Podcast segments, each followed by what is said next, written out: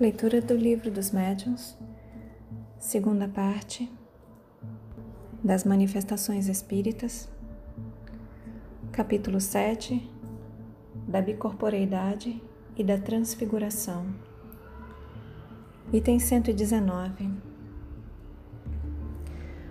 Voltemos ao nosso assunto. Isolado do corpo, o espírito de um vivo pode, como o de um morto, mostrar-se com todas as aparências da realidade. Demais, pelas mesmas causas que hemos exposto, pode adquirir momentânea tangibilidade. Este fenômeno, conhecido pelo nome de bicorporeidade, foi que deu aso às histórias de homens duplos, isto é, de indivíduos cuja presença simultânea em dois lugares diferentes se chegou a comprovar. Aqui vão dois exemplos tirados não das lendas populares, mas da história eclesiástica. Santo Afonso de Liguori foi canonizado antes do tempo prescrito por se haver mostrado simultaneamente em dois sítios diversos, o que passou por milagre.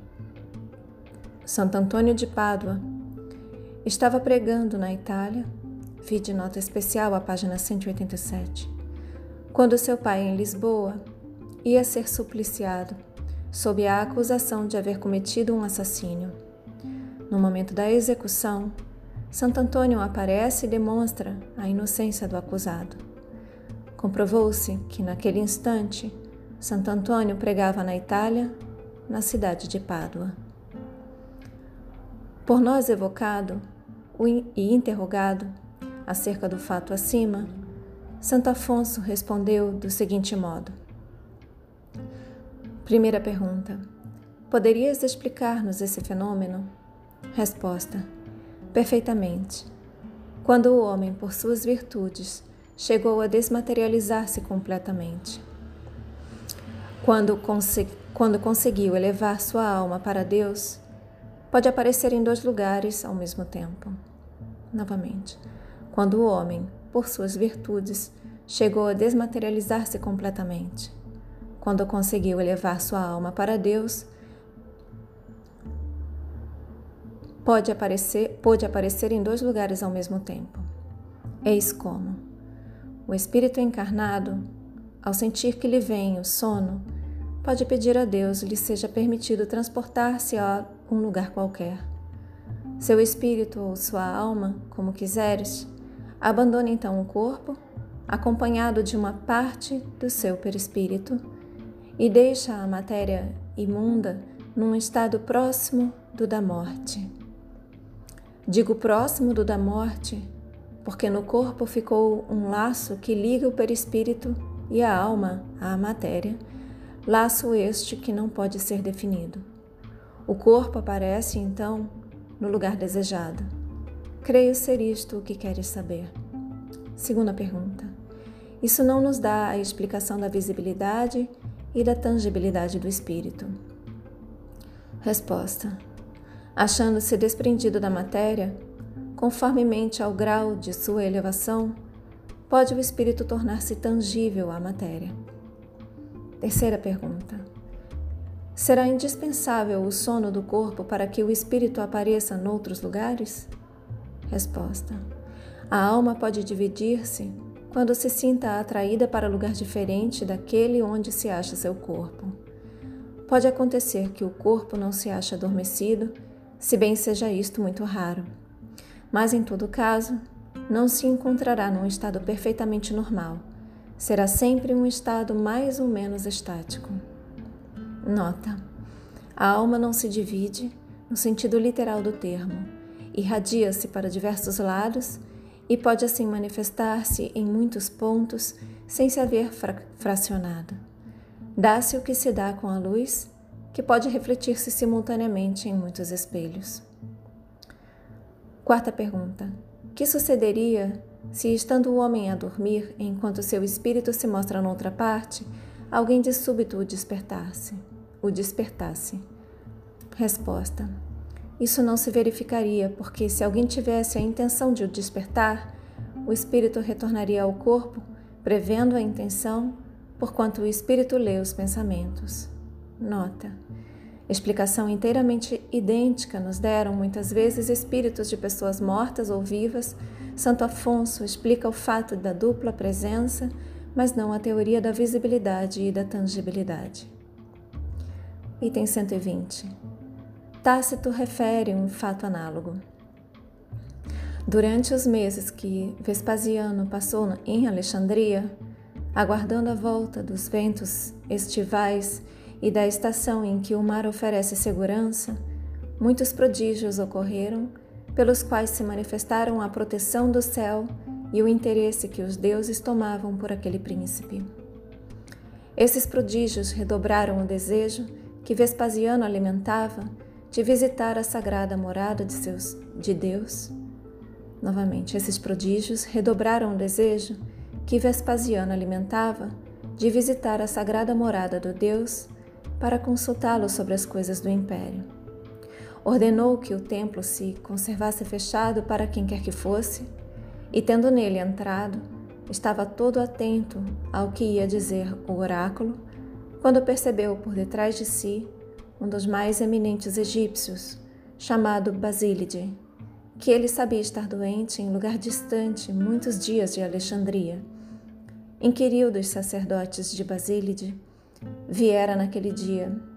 Inquiriu dos sacerdotes se Basílide viera naquele dia ao templo. Inquiriu dos transeuntes se o tinham visto na cidade.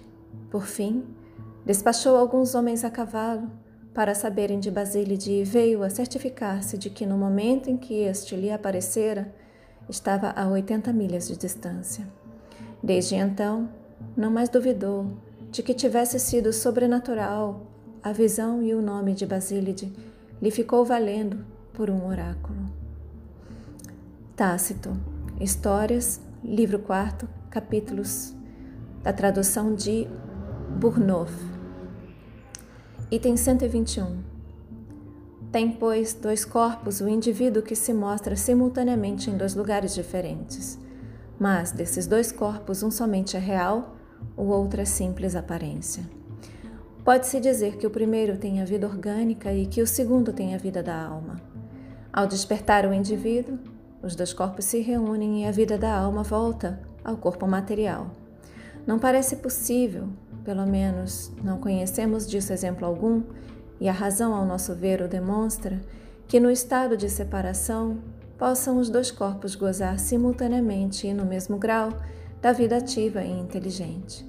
Demais, do que acabamos de dizer ressalta que o corpo real não poderia morrer enquanto o corpo aparente se conservasse visível, porquanto a aproximação da morte sempre atrai o espírito para o corpo, ainda que apenas por um instante.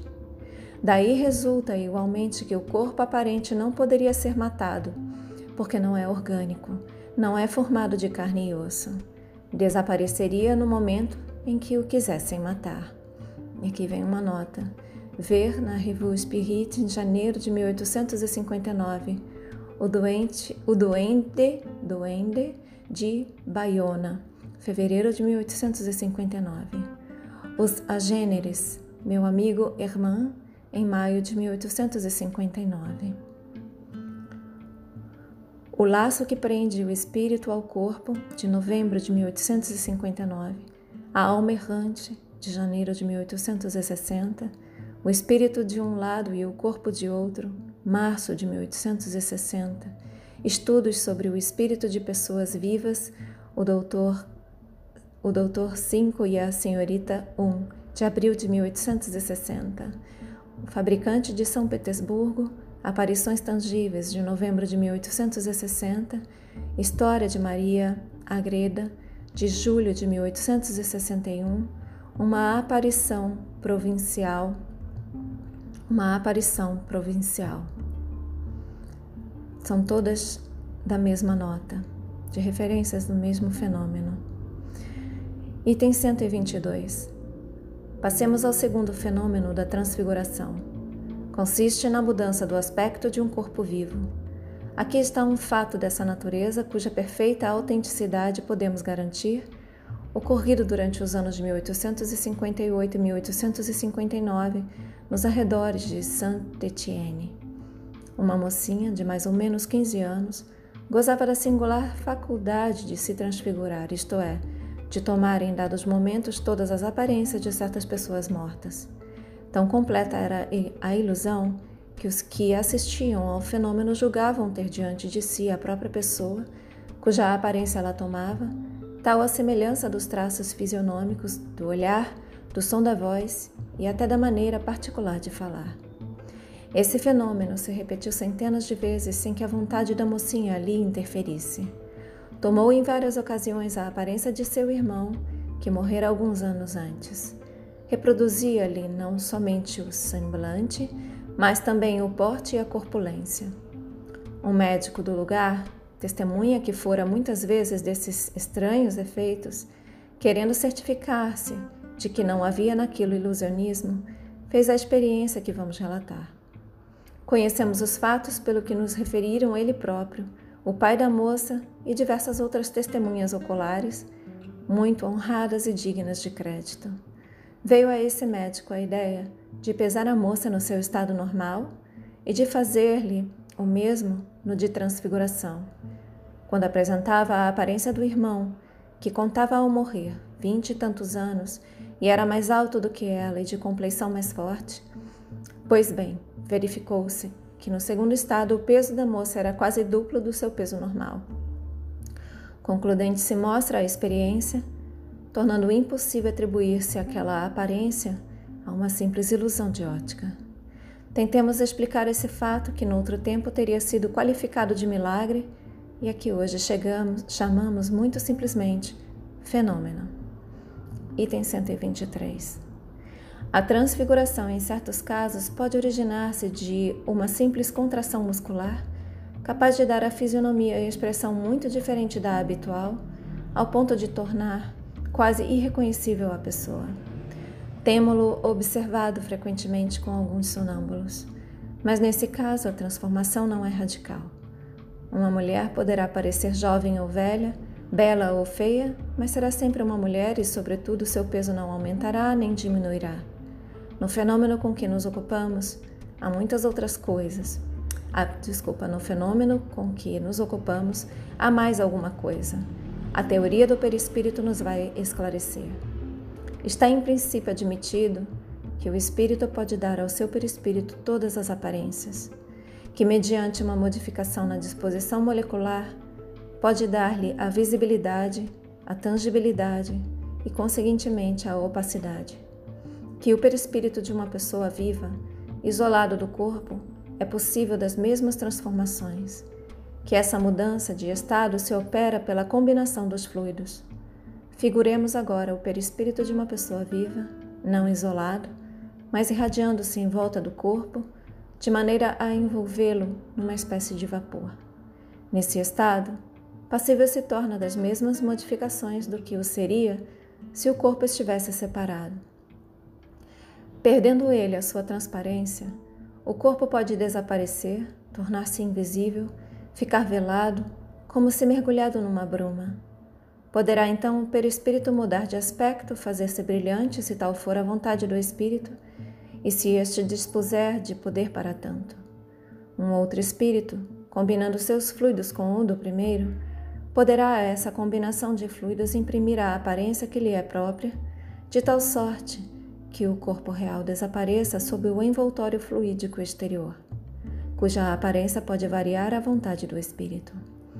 Esta parece ser a verdadeira causa do estranho fenômeno e raro, cumpra se diga, da transfiguração.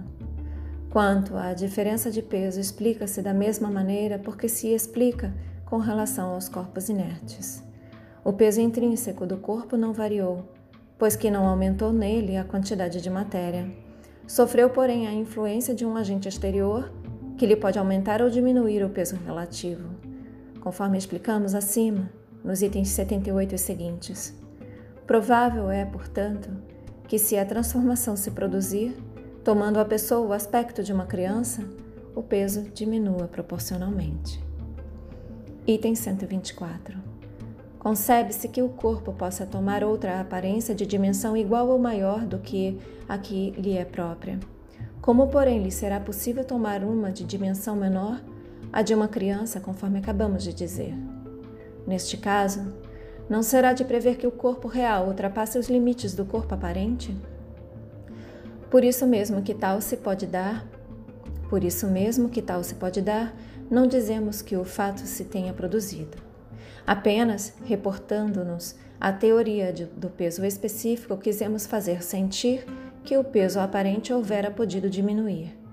Quanto ao fenômeno em si, não afirmamos nem a sua possibilidade, nem a sua impossibilidade. Dado, entretanto, que ocorra a circunstância de, se lhe não oferecer uma solução satisfatória de nenhum modo, o, infir o infirmaria.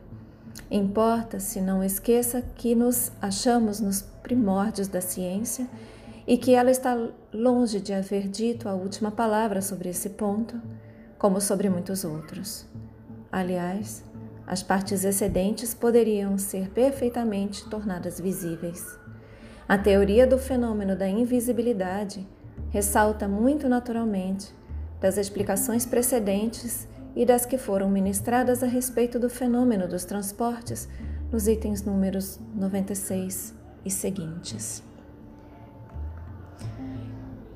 Item 125. Resta-nos falar do singular fenômeno dos agêneres, que, por muito extraordinário que pareça à primeira vista, não é mais sobrenatural do que os outros. Porém, como explicamos na Revue Spirit de fevereiro de 1859, julgamos inútil tratar dele aqui pormenorizadamente.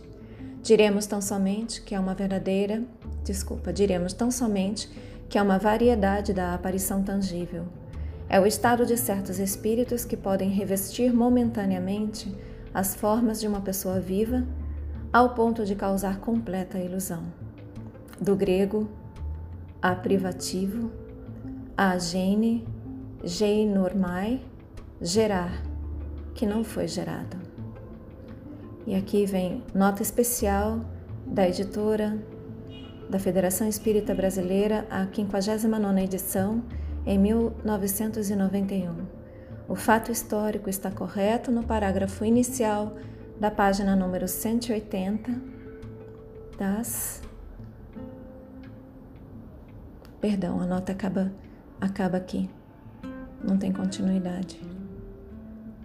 Só um pouquinho. Tá, continuando. O fato histórico está correto no parágrafo inicial da página número 180 das edições febianas de O Livro dos Médiuns.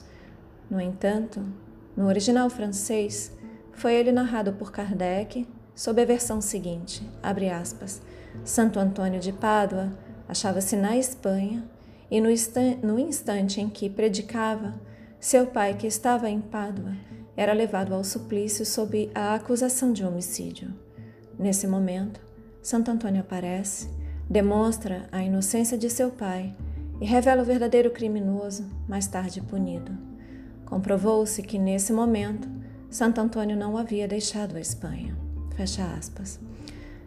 Kardec louvou-se em compêndio de autor que evidentemente se esquivou, como a outros escritores, relativamente a esse fato, sucedeu à sua época. O livro Antônio de Pádua, Sua Vida de Milagres e Prodígios, de Almerindo Martins de Castro, sétima edição da Federação Espírita Brasileira, 1987, esclarece devidamente o fenômeno referido no texto kardeciano. Fechem os olhos. Deixem que essas palavras se aprofundem em vocês. Assumam a intenção de contemplar por mais algum tempo sobre essas palavras. Expressem gratidão aos seus guias, mentores, protetores e anjo guardião. Expressem gratidão a Deus. Agradeçam a si mesmos pela continuidade na leitura. E eu também agradeço pela oportunidade. Boa noite. Namastê.